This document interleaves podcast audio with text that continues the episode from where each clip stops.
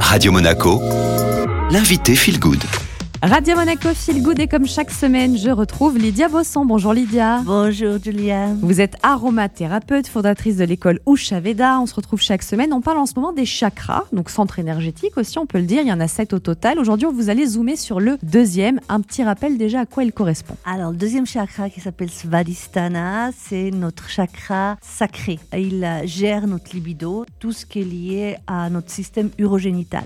Et le chakra euh, numéro 2 s'éveille autour de 5 ans avec notre besoin de variété, notre besoin de faire des bêtises, comme on dit, en tant qu'enfant. Et si ce besoin n'a pas été en fait satisfait en tant qu'enfant, ben, peut-être notre besoin de variété devient obsessionnel. On fait tout de manière excessive on peut remarquer une personne qui a un svadhisthana en bonne santé, mais c'est quelqu'un qui est bien dans son corps, qui sait ce qui est bon pour lui. Tout fonctionne en fait de manière impeccable. Ça veut dire aussi sa digestion et puis capacité de lâcher prise aussi. Ah, c'est les personnes avec un bon Swadhisthana, ils savent laisser venir les choses et laisser partir les choses. Donc ils ont cette capacité. Il est vrai par contre quelqu'un qui est souffrant à ce niveau-là, c'est quelqu'un qui va en fait satisfaire ce besoin de variété de manière malsaine sans se rendre compte. Et si jamais euh, ce chakra, le deuxième, le numéro 2, est un peu euh, déséquilibré, est-ce qu'on a encore une fois euh, des huiles essentielles qui peuvent aider à le rééquilibrer, le réharmoniser, Lydia Par exemple, j'aime beaucoup la bergamote.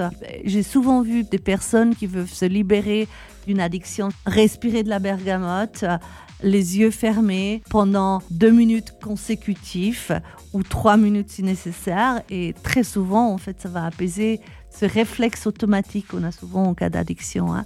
Et donc, on peut aussi la diffuser euh, dans un bureau pour la bonne humeur ou dans un bureau, par exemple, de publicité parce qu'on a besoin d'idées et qu'on a besoin d'être créatif. Nous avons une plante comme l'ilang ilang, cette senteur euh, très suave, on peut dire sensuelle, hein, et qui favorise tellement le lâcher prise, mais lâcher surtout le contrôle très bénéfique pour des personnes qui sont perfectionnistes, qui ont besoin de tout contrôler. Euh, vous avez la mandarine qui, quand vous respirez ça, ça vous reconnecte à votre enfant intérieur. Pourquoi on doit être connecté à ça? Parce que l'enfant, quand on est connecté à cette substance, ça veut dire que vous êtes espiègle, vous êtes enjoué, vous êtes créatif, vous êtes courageux, vous pensez pas toujours aux conséquences, vous pensez pas à être sérieux et vous arrêtez de vous prendre au sérieux. Et ça fait parfois du bien. Merci beaucoup Lydia Bosson. Rendez-vous euh, mercredi prochain, chakra numéro 3 au programme.